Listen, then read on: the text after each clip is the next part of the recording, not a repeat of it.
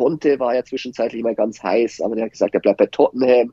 Wer war denn noch? Mourinho zuletzt. Sporting Lissabon hat auch einen jungen Trainer, der ist 37. Aber bei Jogi Löw, da spricht halt die Erfahrung dafür. Wenn unser Bayern bzw. jetzt Nationalmannschaftsinsider Christian Falk sowas sagt, dann schlackern bei mir die Ohren. Yogi Löw, ja, unser Yogi ist bei einem großen europäischen Club im Gespräch. Mehr dazu verraten wir euch in der heutigen Stammplatzfolge.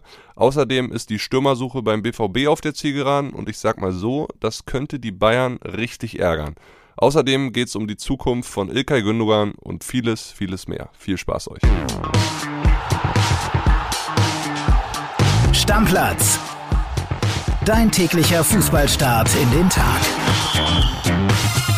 Ja, schönen guten Tag euch da draußen. Letzte Stammplatzfolge für diese Woche und es darf natürlich in dieser Folge auch keiner fehlen, nämlich André Albers, der mir heute nicht gegenüber sitzt, André. Ich vermisse dein schönes Gesicht so ein bisschen. Wo bist du? Ich finde, wir sollten mir vielleicht so einen Pappaufsteller besorgen, den kannst du dir nochmal angucken.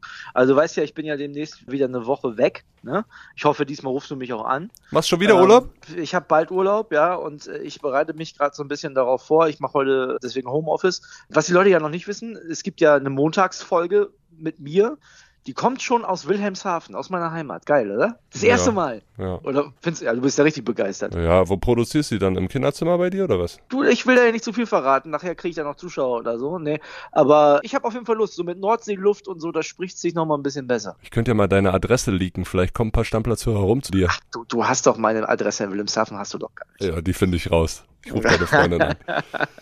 mein Lieber, lass uns über Fußball sprechen. Ich weiß nicht, wie es dir geht, aber wenn ich mir so jetzt die Nations League Spiele angucke und klar, die machen es ordentlich unter Hansi Flick und Hansi Flick steht da an der Seitenlinie, man kennt den aus der Bundesliga bei Bayern München, aber es ist immer noch so ein bisschen komisch für mich, nicht mehr Yogi da stehen zu sehen. Ja, für mich ehrlich gesagt nicht. Ich habe mich da ziemlich schnell umgewöhnt. Das liegt aber auch daran, weil ich finde, dass Jogi Löw zwei, drei, vier Jahre zu lange Bundestrainer war. Also vielleicht hätte ich an seiner Stelle die EM 2016 noch versucht und dann wäre aber auch Feierabend gewesen. Und es hat sich schon alles ein bisschen gezogen. Ich war dann schon irgendwann froh, nichts gegen Yogi, immerhin unser Weltmeistertrainer, aber als Hansi Flick dann kam. Ja, nichts gegen Yogi. Und ich frage mich irgendwie, ich weiß nicht, wie es dir geht, was macht der, wie geht's dem, wird er jetzt nochmal einen großen europäischen Verein trainieren oder nicht? Und ich habe gehört, da gibt's News. Und mehr wird natürlich wie immer wissen unser Bayern-Insider, auch Nati-Insider Christian Falk. Und André, wenn du nichts dagegen hast, würde ich den jetzt mal anrufen. Mach mal, ich bleib dran. Anruf bei Hallo, Christian Falk. Falki, ich grüße dich. Ja, diesmal nicht als Bayern-Insider, sondern ich würde einfach mal sagen Nati-Insider. Du bist mit deiner Truppe natürlich wieder dabei, weil die Nati aktuell Nations League spielt, berichtest für Bild von überall. Wie geht's dir erstmal? Ja, alles entspannt. Wir sind hier im Homeground in Herzogauach ganz nah dran und beobachten unsere Jungs. Und ja, es ist wirklich entspannt, weil die Jungs sind entspannt, wir sind entspannt und die Leistungen sprechen ja auch für sich, dass es jetzt langsam nach oben geht. Ich habe gerade schon mit André vorher so ein bisschen drüber gequatscht. Also ich vermisse Yogi Löw ein bisschen. Der war so lange bei uns an der Seitenlinie, hat uns zum WM-Titel geführt. Es ist der Hansi Flick. Klar kennt man ihn aus der Bundesliga, ist ein bekanntes Gesicht, aber es ist doch irgendwie noch so ein bisschen ungewohnt. Aber was ich mich oder wir uns generell fragen, was macht der Yogi? Wie geht's ihm? Gibt's jetzt mal Neuigkeiten, was einen großen europäischen Club angeht oder gibt's die nicht? Wie ist der Stand? Ja, tatsächlich ist es um Yogi äh, ziemlich ruhig gewesen in letzter Zeit. Ich glaube, wir haben ihm bei Bild ein bisschen Unruhe besorgt, weil wir ja exklusiv vermeldet haben, dass er bei Paris Saint-Germain auf der Kandidatenliste steht. Ich hatte im Vorfeld schon immer so ein bisschen gehört, die Russen waren am interessiert beim Clubfußball. United hat zwischenzeitlich mal an ihn gedacht. Also es war immer wieder so ein bisschen Rumoren, aber tatsächlich jetzt wird es wirklich konkret und wir haben gehört, Yogi kann sich die Aufgabe durchaus vorstellen. Paris und Yogi Löw heißt Mbappé, Neymar, Donnarumma, viele Größen des internationalen Fußballs. Kann das funktionieren, wenn es am Ende wirklich so kommt? Ich muss auch sagen, Truppe, die gilt ja wirklich als untrainierbar. Umso mehr äh, erstaunt es, dass Löw sich genau diese Truppe zutraut. Ist ein schwieriger Haufen, hatte mit Thomas Tuchel auch schon immer mal wieder gesprochen, wie schwierig das ist, da vor denen da wirklich die wirklich zusammenzuhalten, beieinander zu halten. Da hilft Yogi natürlich der Weltmeistertitel. Ja, da hast du natürlich automatisch ein bisschen Respekt, wenn du in die Kabine kommst. Das ist ein großes Plus. Das äh, interessiert die Kataris auch, wie er wirklich diese Nationalmannschaft wirklich geformt hat, ein Team aus dem Nationalteam gemacht hat. Ist da Yogi jetzt wirklich so der Wunschkandidat? Gibt es da mehrere? Also wie ist so auch, sagen wir mal, wo wird Yogi da gerankt bei den Kataris, die ja, denen ja der Verein gehört? Was hat er da für einen Stellenwert? Also kann das wirklich passieren am Ende? Ja, er ist nicht die A-Lösung. Die A-Lösung, die wäre Sinedin Sidan. Da habe ich gehört, der ziert sich, der ist von dem Projekt nicht wirklich überzeugt. Es muss Gespräche gegeben haben. Bis jetzt hat er noch nicht wie gesagt. Also dadurch kommt Yogi ins Spiel. Also es werden ja viele Namen momentan gehandelt. Conte war ja zwischenzeitlich mal ganz heiß, aber der hat gesagt, er bleibt bei Tottenham. Wer war denn noch? Mourinho zuletzt. Sporting Lissabon hat auch einen jungen Trainer, der ist 37. Aber bei Yogi Löw, da spricht halt die Erfahrung dafür.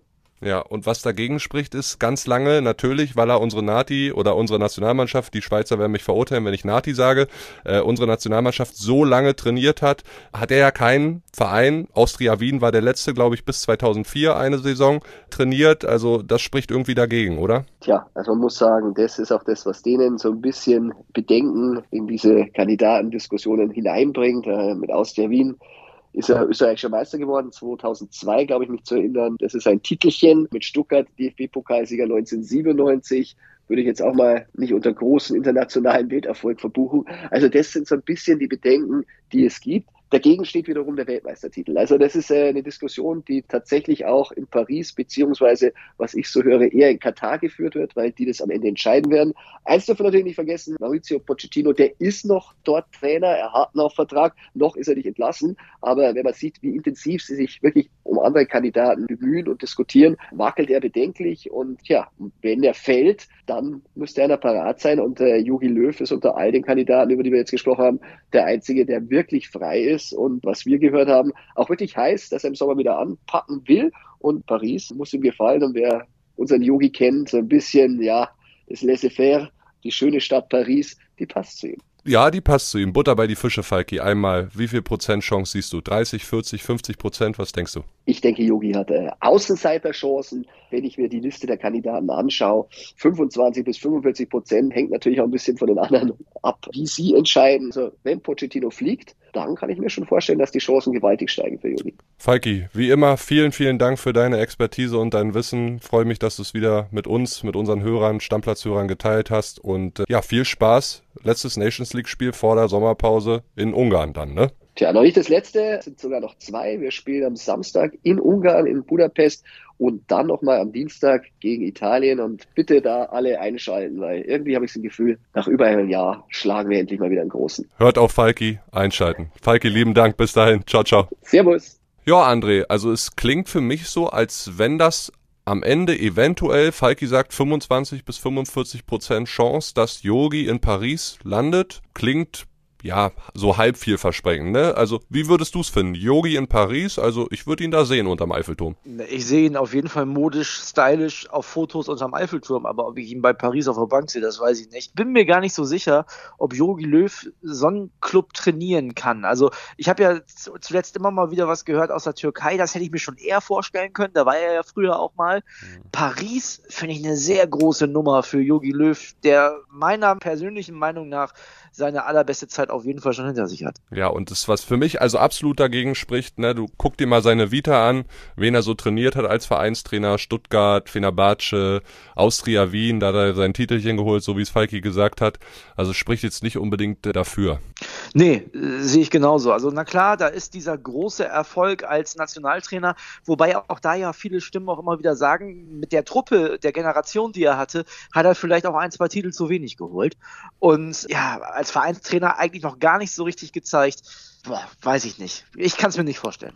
Aber er hat viele großartige Spieler hochgeholt in die deutsche Nationalmannschaft, sie ausgebildet, zu Stars geformt, unter anderem international, wie zum Beispiel Ilkay Gündoğan. Ja, der Junge hat jetzt noch einen Vertrag bei Man City. Du weißt ja, war ja der erlösende Part in diesem irren Meisterschaftsfinale mit Liverpool, punktgleich und so weiter und dann gerade so noch das, das Ding geholt durch seine zwei Tore. Der hat noch einen Vertrag bis 2023 bei Man City, ist offen, ob er verlängert. Barca, Juve sollen interessiert sein.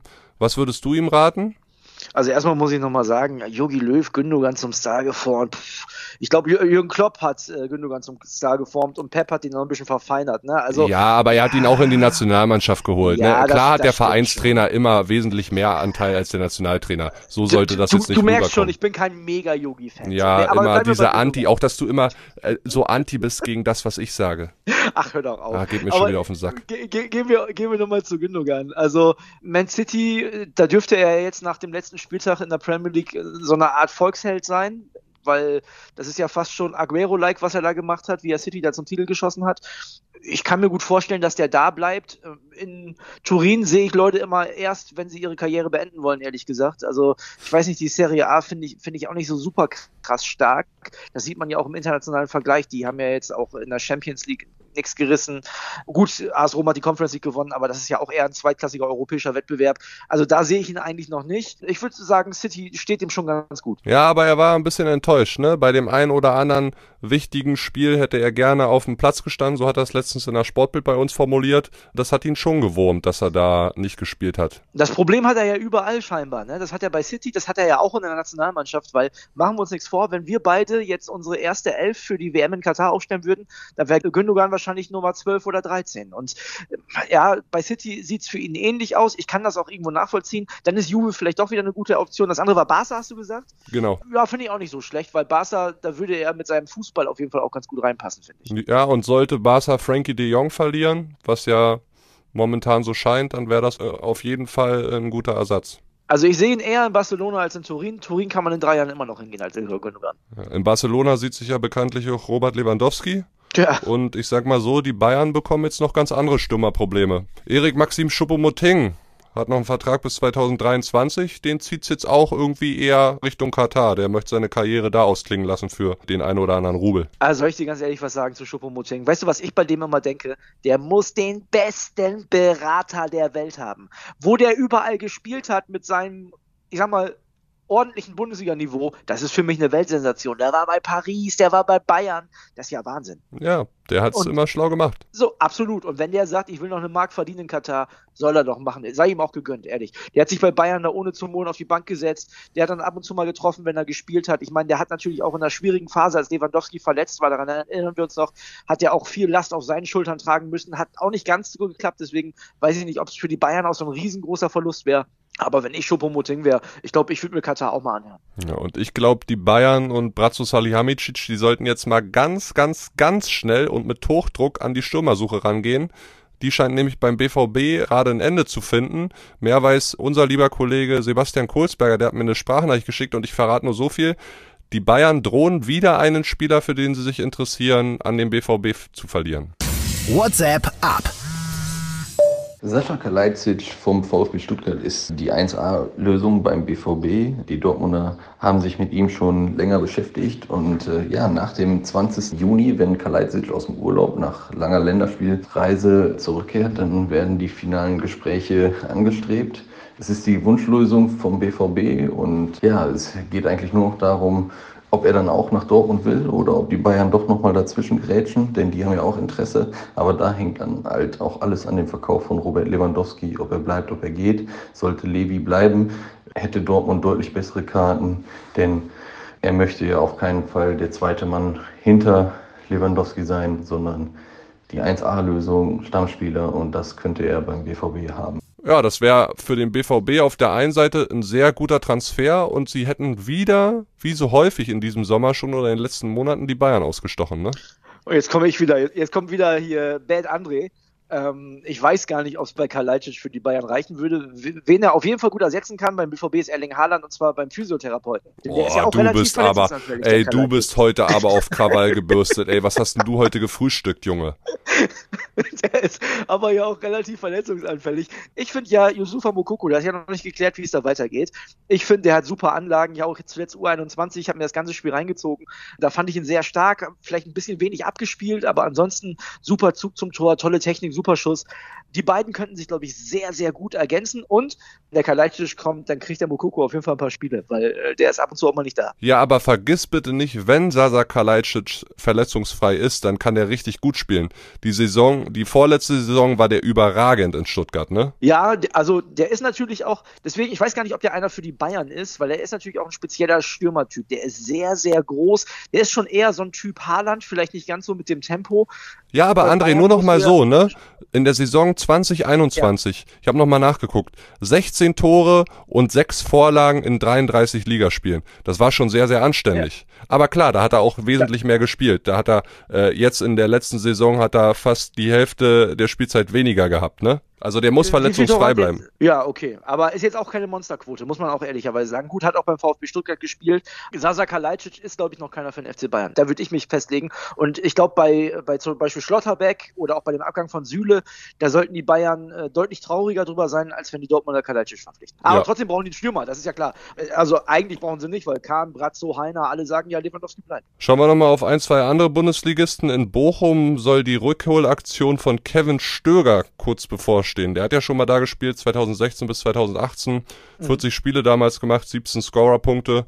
Ja, der würde, würde passen zum VfL, oder? Ja, hat zuletzt, glaube ich, auch nicht so super viel gespielt. Ne? Ja, war in Mainz, da ist der Vertrag jetzt äh, ausgelaufen. Also ist ein Schinzilords, ist ein Bochum-Transfer. Und die müssen ja auch einiges machen, weil da ja auch super viele Spieler verabschiedet wurden. Da gibt es auch super viele Unklarheiten, auch um den Manager selbst. Ja, also fände ich nicht schlecht, wenn jetzt so langsam der eine oder andere Transfer bei den Bochumern eingetütet wird. Und ich finde, das ist was, das kann man machen, das kann man den Fans verkaufen. Und ja, auch ansonsten würde, glaube ich, wenn jemand sagt, Stöger, Bochum, es passt. Und Schalke hat einen neuen Torwart geholt, hast du mitbekommen? Aus der Regionalliga, ne? Ja, von Rot-Weiß Oberhausen. 21 ja. Jahre alt, Justin Hekeren, schwieriger Name aber die trauen ihm eine ganze Menge zu. Ruben Schröder sagt, trotz seines jungen Alters hat Justin bei RWO bereits viel Verantwortung übernommen und sich in der abgelaufenen Regionalliga-Saison als klare Nummer eins etabliert. Nun wird er bei uns lernen, was es heißt, auf höchstem Niveau dauerhaft zu bestehen. Ja, er, er wird lernen und das klingt für mich nach Nummer zwei, Nummer drei. Ich gehe mal davon aus, da Ortega Deal jetzt ja wahrscheinlich geplatzt ist wegen Frank Kramer, dass die trotzdem noch nach einem Torwart gucken. Wir hatten ja mit Peter Wenzel gesprochen, der hat ja Schwodo auch nochmal ins Spiel gebracht. Ich denke, hinter dem und Fährmann könnte man sich dann als Regionalliga-Keeper auch gut wiederfinden erstmal. Ja, gehe ich mit. Sag mal, bei Werder gibt es da was Neues? Gar nichts gehört bis jetzt. Also ich habe äh, gehört, Werder holt, ich kann den Namen nicht so gut aussprechen, äh, von, von, den Bayern tatsächlich, Singh Singh, wie, wie sagt ah, man? Ah, Sapat Singh, ja, ja. Genau, Neuseeländer. Genau, ne? genau, hat zuletzt in, in, Regensburg gespielt, hat dann eine ordentliche Saison in der zweiten Liga gespielt. Man muss ja im Allgemeinen sagen, die Regensburger haben in der Hinrunde richtig abgerissen. In der Rückrunde sind sie dann ganz schön eingebrochen. Aber ist, glaube ich, ein Mann für die Breite, den man als Werder durchaus mitnehmen kann. Ja, bei Union gibt's nichts ja. Neues. Von daher würde ich sagen, wir haben vieles abgehakt in dieser Folge und wir verabschieden unsere Hörer ins Wochenende, ne? Ja, wird schön. In Berlin sollen 27, 28 Grad werden. Wenn das in Wilhelmshaven an der See auch so äh, wird, mein Freund, ja, cremen dir ordentlich die Platte ein, ne? Ja, aber bei uns ist ja schöner Nordseewind. Weißt du, das ist ja, das ist ja anders als hier in Berlin. Hier in Berlin steht ja die Luft. Gut, mein Lieber. Also äh, schönen Urlaub schon mal, ne? Ja, danke, danke. Ciao, ciao. Ciao. Stammplatz. Dein täglicher Fußballstart in den Tag.